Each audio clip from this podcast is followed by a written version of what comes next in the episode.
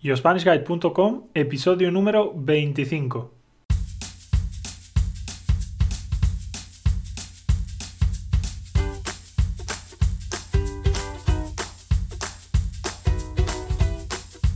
Hola, hola y bienvenido a un nuevo episodio. Mi nombre es David, soy profesor de español nativo y estoy aquí para ayudarte a mejorar tu español.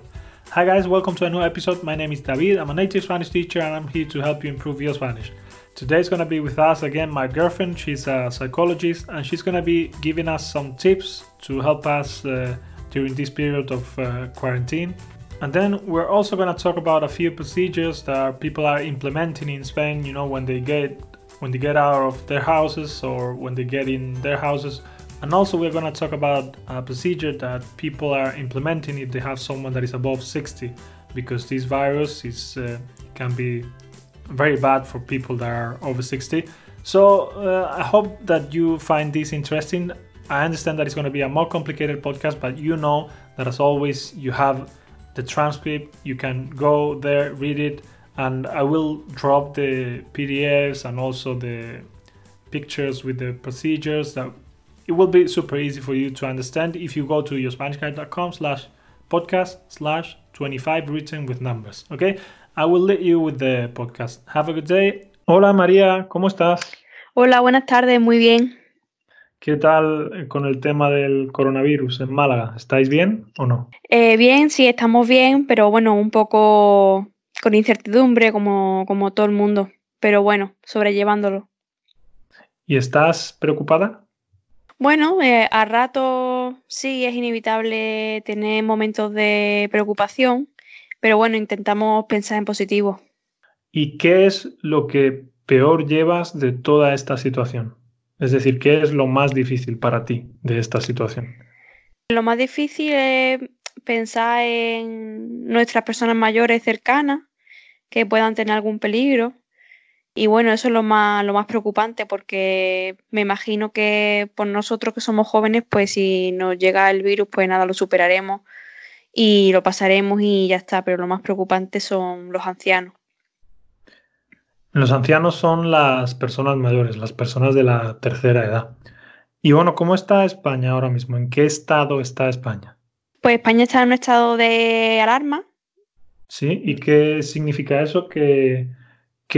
¿Cómo cambia nuestra vida en un estado de alarma? ¿Qué cosas no podemos hacer que antes eh, sí hacíamos? Principalmente está prohibido salir a la calle, a no ser que vayas a comprar artículos de primera necesidad, como pueden ser la comida o, o fármacos, por ejemplo.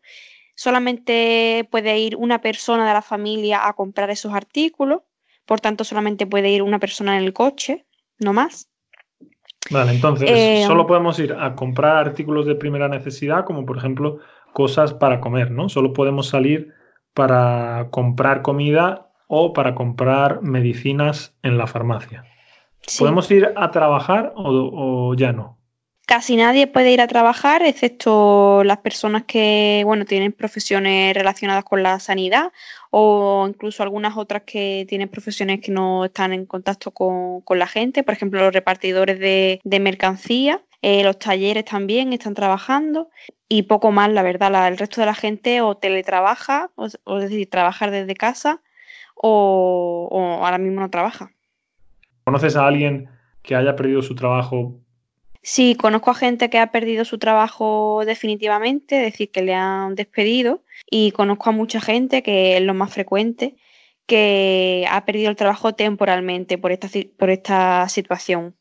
Vale, yo también conozco a tres personas, tres amigos que ya no están trabajando por culpa del dichoso coronavirus, por culpa del maldito coronavirus.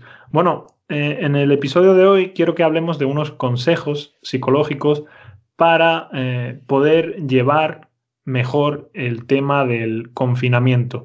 El confinamiento es una palabra que está un poco de moda hoy en día y que significa quedarte en casa, básicamente, no poder salir. Por culpa del estado de alarma, tenemos que estar confinados en nuestras casas, tenemos que estar en nuestras casas sin salir. Y bueno, esto pues nos lleva en muchas ocasiones a situaciones de estrés y como María es psicóloga, el otro día me pasó un documento que me pareció muy interesante para poder llevar de mejor forma esta crisis. Entonces, vamos a empezar con los consejos eh, psicológicos, ¿vale, María? De acuerdo. ¿Qué tipo de efecto psicológico puede tener la situación de confinamiento? Es decir, la situación de tener que quedarnos en nuestra casa para la psicología humana, para el estado mental de las personas. Pues el confinamiento puede tener efectos como un estrés muy intenso, incluso ansiedad, que la ansiedad se define como el miedo, un miedo desproporcionado, un miedo muy muy elevado. Y esos son los, dos problemas principales. En menor medida también puede producir pues malestar psicológico, que es como una forma más leve ¿no? de, este, de este miedo o de este estrés. En resumen, para los principiantes, estrés y una situación de, ansiedad que es algo así como mucho miedo, ¿no? sí. Vale, ¿y eso puede tener algún efecto, por ejemplo, en el sistema inmunológico, en el sistema que nos ayuda a defendernos contra los virus? Pues sí, podría ser. Si este estrés es muy intenso, el estrés se ha visto que tiene un efecto depresor del sistema inmunológico, es decir, puede hacer que pierda un poco su capacidad de funcionamiento normal. Entonces, en otras palabras, para decirlo de una forma un poco más sencilla, por culpa del estrés, nuestro sistema inmunológico funciona peor. ¿Sí? Sí, sí, exacto. ¿Cuáles son los consejos que vamos a ver hoy? ¿Cuál es el, primer consejo que tiene que ver mucho conmigo y con la gente que está todo el día pegada a la pantalla y pegada al ordenador, leyendo y leyendo cosas sobre el tema? Vale, pues una de las cosas que hay que evitar en situaciones como esta es la sobreinformación, es decir, estar todo el rato recibiendo información acerca del coronavirus. Eh, ante esto, los psicólogos recomendamos que se elija un momento del día, ya sea eh, el telediario o las noticias del mediodía o las de por la noche, para informarse sobre el estado actual, pero no durante todo el día. Así evitamos la sobreinformación. Entonces, no tenemos que estar recibiendo constantemente información. Lo que tenemos que hacer es decidir un momento del día, un momento específico del día para informarnos. Y durante el resto del día olvidarnos del asunto, ¿no? Olvidarnos del tema, olvidarnos Exactamente. Lo recomendable es que eh, él se elija un momento del día, como he comentado, y si en otro momento nos vienen pensamientos sobre el coronavirus, tenemos que de forma consciente retirar esos pensamientos, decirnos a nosotros mismos, este no es el momento para eso y mantenernos ocupados con otra actividad. Y cuando llegue el, el momento que hayamos elegido para informarnos, entonces nos informaremos y pensaremos en el coronavirus, pero no en otros momentos diferentes del día. ¿Qué actividades estáis haciendo en tu casa para, no sé, para evitar estar constantemente recibiendo información? ¿Qué actividades estáis haciendo para manteneros ocupados? Pues en mi casa, bueno, mm, yo personalmente estoy llevando a cabo una rutina que también es importante, ahora lo, hablaremos, pero dedico un rato del día a hacer un deporte un poco intenso. Eh, después, otro momento del día, que suele ser por la tarde, eh, lo dedico a una actividad física más relajada, como puede ser una práctica de yoga y durante el tiempo, durante el resto del día, pues actividades pues, de mi profesión o actividades como sudoku eh, o cocina, hacer recetas y ordenar también cosas de la casa que siempre están pendientes, buscarse cosas que tengan la mente, mantengan la mente ocupada. Vale, en definitiva, cualquier actividad que nos mantenga ocupados y que nos ayude a evitar pensar más en el problema. Sí, eh, además me gustaría apuntar que si estas actividades pues tienen, eh, pues son unas actividades agradables que nos produzcan eh, bienestar, pues reírnos un rato, estar en familia, en fin, pues mucho mejor porque el estado de evitaremos así que nuestro estado de ánimo pues baje y nos mantengamos pues un poco en un tono relativamente alegre. Y el siguiente consejo tiene que ver exactamente con esto mismo. Pues el, siguiente consejo que hago, que hago en referencia al coronavirus es no pensar en que estamos encerrados, en que no podemos salir, sino darle, darle la vuelta a ese pensamiento y centrarnos en que estamos haciendo algo positivo para la sociedad, porque estamos evitando los contagios, que estamos protegiendo a las personas y un poco enfocarnos en esta parte positiva de, de la situación. Entonces, en resumen, en lugar de pensar de forma negativa y decir estamos encerrados en casa, darle la vuelta significa hacer un giro de 180 grados y ver el lado positivo de la situación. Y el lado positivo de la situación es que estamos ayudando a otra gente, estamos ayudando a la sociedad a no colapsar el sistema sanitario, ¿no? Y en definitiva, estamos salvando vidas. Sí. ¿Qué otros consejos eh, nos puedes dar, María? Pues un poco relacionado con lo que estaba hablando antes de la sobreinformación, eh, también aconsejo que se limite el uso de la tecnología que solamente la utilicemos para, bueno, para las actividades, nuestras actividades laborales, si es que lo requieren, eh, y para mantenernos en contacto con familiares que no tengamos cerca en este momento. Y para lo preciso, fundamentalmente, y no utilizarla demasiado porque a través de la, de la tecnología nos llega mucha información y es precisamente lo que queremos evitar. Así que limitar el uso de la tecnología. Vale, limitar el uso de la tecnología pero utilizarla para estar en contacto con nuestros seres queridos. Por ejemplo, tú con tu abuela, ¿utilizas la tecnología para estar en contacto con ella? Sí, la utilizo, bueno, utilizo las llamadas normales, tradicionales, todos los días y cuando aprovechamos, cuando tiene alguien joven cerca, pues sí que hacemos videollamada con ella y, y, así la vemos un rato y que ella nos vea y también así pues se queda más tranquila y, se preocupa menos también. ¿Qué herramienta utilizáis para hacer videollamada? Pues las llamadas de WhatsApp normalmente. Las llamadas la videollamada, sí. Las videollamadas de WhatsApp, vale. ¿Alguna, ¿Tienes más consejos? Sí, iba a comentar que también es importante, que lo he dejado antes apuntado, eh, y que a mí particularmente me sirve mucho, es establecer un horario. Aquellas personas que no trabajen, eh, o sea, que no salgan fuera a trabajar o que directamente no, trabajen porque haya perdido en su empleo o cualquier circunstancia, es importante plantear un horario para planificar las actividades que queramos hacer durante el día y estructurarlas en tramos horarios para así no dejarlas un poco en el aire y favorecer que se cumplan y mantener así todo el día cubierto, digamos.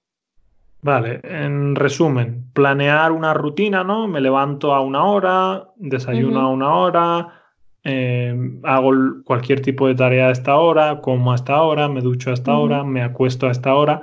Planear una rutina diaria, ¿no? Que todos los días siga el mismo patrón. Sí. ¿Alguna, ¿Tienes más consejos? Sí, relacionado con esto iba a comentar que para las familias que tengan niños en casa, pues este horario, esta rutina es especialmente importante.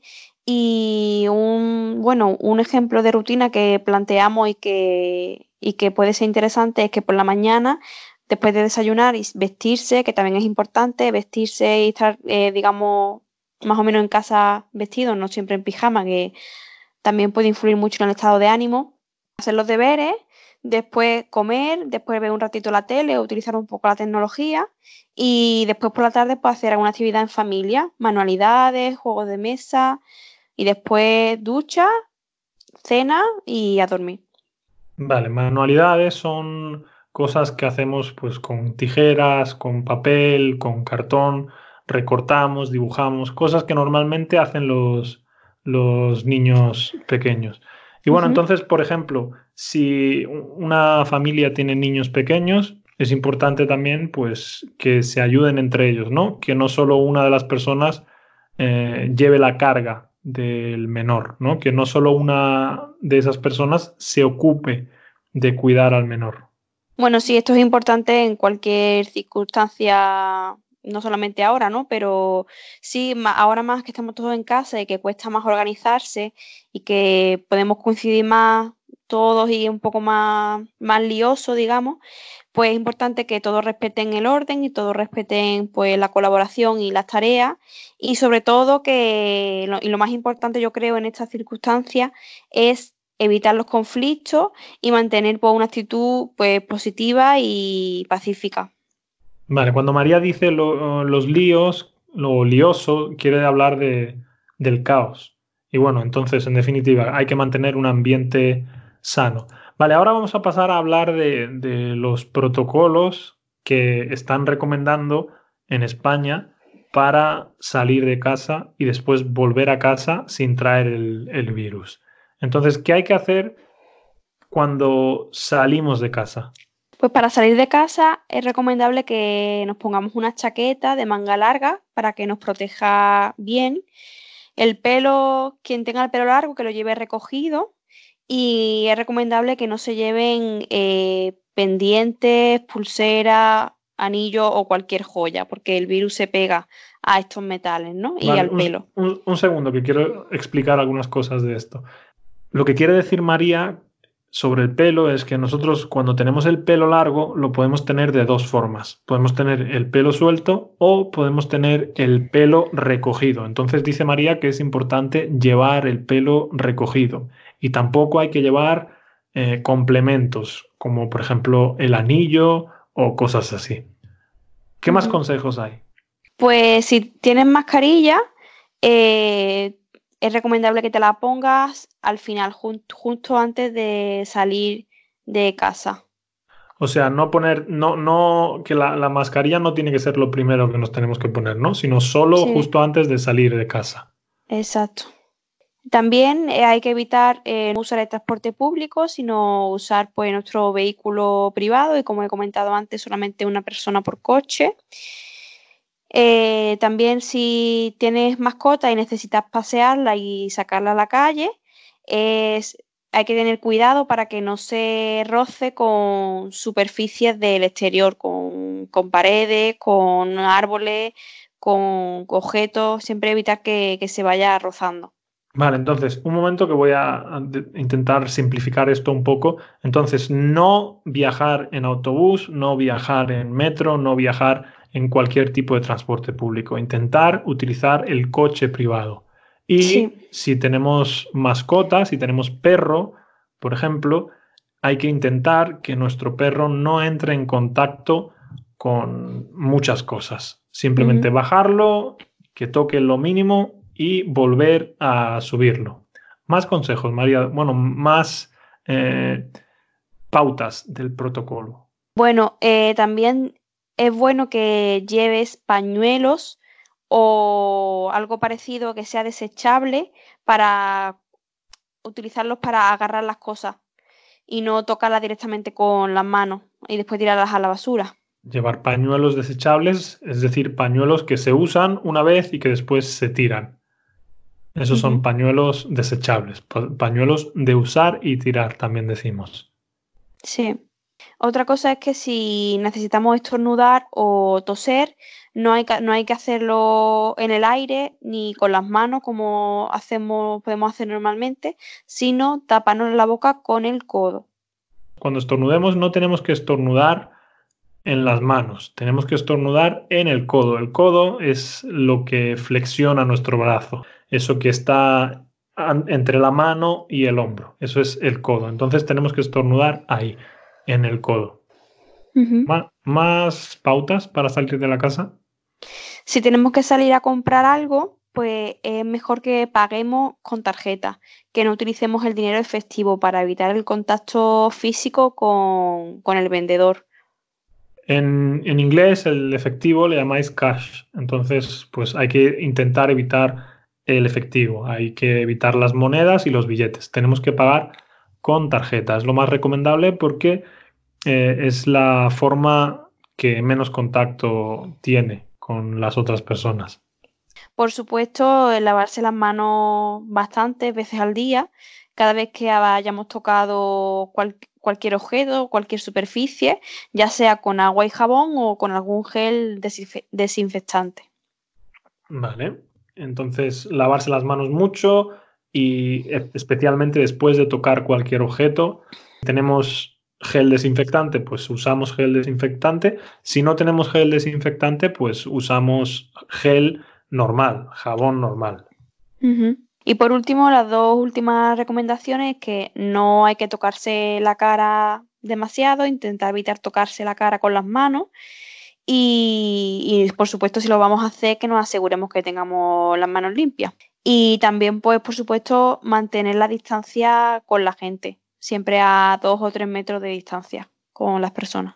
Vale, muy importante también, no tocarse la cara, no hay que tocarse la cara y especialmente no si tenemos las manos sucias. Si nos tocamos la cara con las manos limpias, pues bueno, es menos grave. Y también, pues como ha dicho María, mantener la distancia con las otras personas. Y bueno, e, en referencia a esto me gustaría hacer un comentario, y es que en China, cuando empezó todo este problema, el gobierno prohibió que la gente pudiera ir a comprar a los supermercados. Solo podías hacer la compra online. Y creo que tiene mucho sentido esto, porque en España estamos eh, confinados en nuestras casas, estamos todos, cada uno en nuestra casa, y después estamos todos juntos en el supermercado y creo que no tiene mucho sentido esto. Pero bueno, para, vamos a ver ahora unos protocolos para la gente que vive con personas mayores, con personas que, bueno, que ahora mismo están llamando población de riesgo. ¿Por qué? Pues porque la tasa de mortalidad, es decir, las personas que mueren eh, teniendo en cuenta el número de infectados, es mucho más alta en las personas mayores que en las personas más jóvenes. Entonces son personas de riesgo. ¿Qué hay que hacer si tenemos una persona de riesgo en nuestra casa? Bueno, pues si tenemos la, mala suerte de que en nuestra familia pues hay personas con riesgo, que pueden ser personas que tengan patología o enfermedades respiratorias o cualquier enfermedad que, que sea pues perjudicial si se une al coronavirus, digamos, es que eh, es importante que se duerma en camas separadas y que se utilicen baños diferentes y que estén, por supuesto, desinfectados con lejía. Vale, entonces no dormir juntos, no dormir en la misma cama, dormir en camas separadas y utilizar baños diferentes si es posible. Si en la casa tenemos dos baños, pues que cada persona utilice, o sea, que, una, que la, persona de riesgo utilice un baño y el resto de personas utilicen el otro. ¿Sí? Y desinfectar mucho con lejía. Mm. Desinfectar mucho con, con, lejía, ¿vale? También hay que usar de forma, bueno, individual, en la medida de lo posible, las toallas, los cubiertos, los vasos, intentar que cada persona tenga sus objetos personales y que no se intercambien. Vale, nada de compartir toallas, nada de compartir cualquier otro tipo de objeto como una botella, un vaso, etcétera. Más cosas. Bueno, también limpiar y desinfectar eh, frecuentemente aquellas superficies o objetos que toquemos mucho, por ejemplo, no sé, la mesa en la que normalmente cenamos o los electrodomésticos que tocamos bastante, todo eso hay que tener más cuidado y desinfectarlo con más frecuencia. Desinfectar cualquier superficie que estemos, con la que estemos en contacto frecuentemente, muy bien. ¿Y más? ¿Tenemos más consejos para las personas de riesgo? Hay que incrementar el lavado de la ropa, los pijamas, las sábanas, las toallas, todo esto hay que lavarlo frecuentemente. Por ejemplo, si normalmente sueles lavar o cambiar la sábana una vez a la semana, pues ahora mismo, por ejemplo, yo la estoy lavando cada dos, tres días como mucho y cambiándome el pijama pues casi a diario o cada dos días. Vale, entonces lavar mucho más la ropa, las sábanas y todo eso. Sí, yo también estoy de acuerdo. Yo también lo estoy haciendo. ¿Qué más consejos tenemos para las personas mayores? Pues que no, que no hayamos comentado ya, pues ventilar a menudo las habitaciones, abrir de vez en cuando las ventanas para que todo se ventile y se aire bien.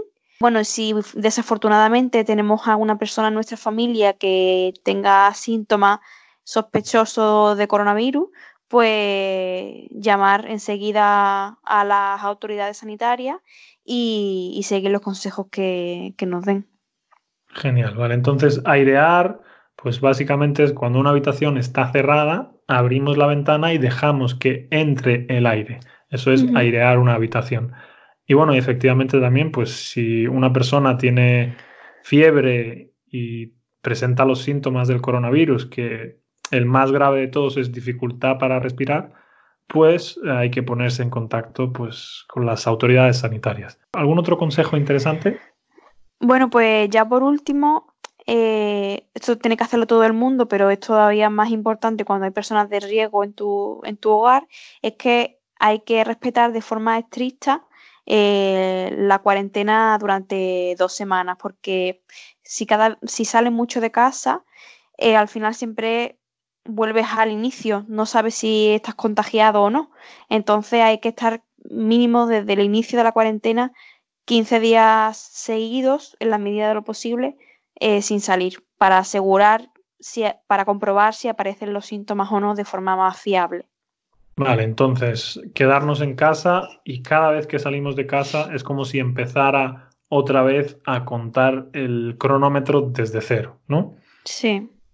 Vale, ahora vamos a pasar ahora a los protocolos de entrada en casa. Cuando antes hemos hablado de los protocolos de salida de, casa, que es que hay que hacer para salir de la casa, y ahora vamos a hablar de los protocolos que, hay que seguir cuando entramos en la casa después de ir al supermercado a hacer la compra, etcétera.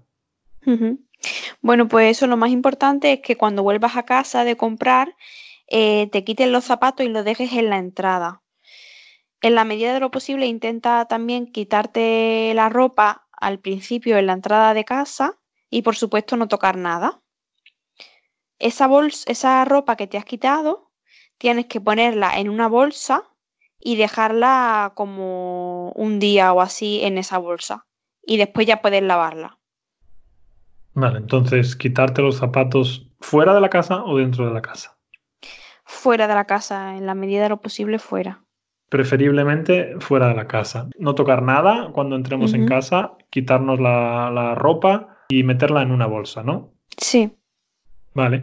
Si, por ejemplo, eh, hemos bajado a sacar nuestra mascota, nuestro perro, por ejemplo, si hemos bajado a sacar el perro, ¿qué tenemos que hacer con las patas del perro? Pues hay que desinfectar las patas de, tu, de tu mascota mm, con algún producto que no sé cuál puede ser porque yo no tengo mascota, pero no sé si existirá alguno específico o con alcohol será suficiente, pero hay que limpiar las patas del animal que venga de la calle.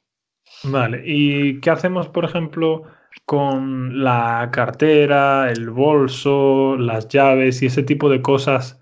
Que normalmente utilizamos pues para cargar nuestro móvil, nuestra cartera, nuestras llaves, todo ese tipo de cosas. ¿Qué hacemos con, con eso? Pues ese tipo de cosas es recomendable que se dejen en, un mismo sitio a la entrada de la casa. por ejemplo, una, consola, una entradita que tengamos en el recibidor, pues dejarla en una cajita o algo siempre ahí en el mismo sitio.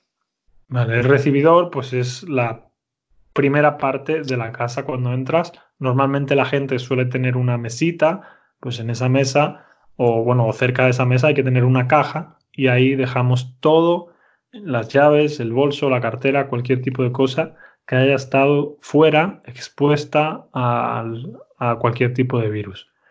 Eh, si, por ejemplo, eh, es una persona que tiene dificultades para ducharse porque tiene algo, eh, por su edad o por, cualquier condición que no puede ducharse, ¿qué tiene que hacer? Pues si esa persona no puede ducharse, que lo recomendable es cuando se viene de la calle directamente irse a la ducha, pues si no puede, pues se tiene que lavar y desinfectar bien las manos y las zonas de mayor exposición. Pues las manos, incluso subir hasta los brazos, el cuello, la cara, en fin, lavarse las partes más expuestas. Vale, ¿y qué hacemos, por ejemplo, con el teléfono móvil, las gafas y esas cosas pues, que normalmente eh, siempre llevamos con nosotros? Pues también hay que lavarla y desinfectarla con frecuencia, porque bueno, como sabemos, el móvil pues es un objeto con bastante exposición porque recibe mucho contacto, entonces y la gafa es lo mismo, o sea que hay que limpiarlas con mucha frecuencia. Vale, y por ejemplo, ¿qué hacemos con las cosas que hemos traído de fuera? Por ejemplo, vamos al supermercado y traemos bolsas o traemos un producto que viene en una caja. ¿Qué tenemos que hacer con, las superficies de esos productos? ¿Tenemos que limpiarlas también o no es necesario? Sí, hay que limpiarlas con lejía. Eh, lo más recomendable es preparar eh, una, una solución de un poco de agua y un chorroncito de, de lejía y con esa solución de producto pues utilizarlas para, para, limpiar y desinfectar las cosas que, que hayamos traído de fuera. Vale, cuando María dice una solución, se refiere a una mezcla de dos sustancias. Una mezcla, por ejemplo, en este caso, de agua y de lejía. Lo metemos en un, en un, en un dispensador, en un pulverizador, que se llama, esta herramienta que hace... Eso es un pulverizador. Y bueno, y pues tenemos que limpiar la superficie de, las, de, esos objetos, esas cosas que hemos traído desde fuera. ¿Cómo hay que quitarse los guantes, María? ¿Se puede uno quitar los guantes y dejarlos encima de la mesa o hay que tener especial cuidado con los guantes? Pues hay que tirarlos directamente a la basura. Una vez que hayan estado fuera en la calle, mmm, tienes que llegar, quitártelo y directamente tirarlo a la basura y lavarte las manos. Tirarlos a, tirarlos a la basura si son guantes desechables. Si son guantes que no son desechables, ¿qué habría que hacer con ellos? ¿Los podríamos lavar? Bueno, mm, yo creo que lo más recomendable es no tener guantes que no sean desechables por evitar riesgo, pero si no, yo recomendaría que se dejaran en un barreño o en una pila con agua y lejía y se dejaran ahí unas horas. Vale, un barreño o una, un barreño es un recipiente y una pila pues sería algo así como un fregadero del, del lavadero o algo así. Bueno, yo creo que hemos dicho suficiente, creo que hemos dado muchos consejos. Dejaré en la transcripción todo escrito, como siempre, y también voy a dejar eh, el PDF de las recomendaciones que hemos comentado y voy a dejar unas fotos con los protocolos de entrada a la casa, con los protocolos de salida de la casa y con los protocolos de personas de riesgo. Bueno, pues eso ha sido todo. Muchas gracias, María, y nada, nos vemos a ti. en el próximo. Adiós. Chao. So that was all, guys. Thank you so much for listening to this podcast. Thank you so much for following me on Spotify, for rating me with five stars on iTunes. And also, thank you so much for visiting my website, yourspanishguide.com. I just want to say stay safe, please. Don't be like Spain or Italy. Take this thing seriously because it's something to be taken seriously. Have a good day and stay safe.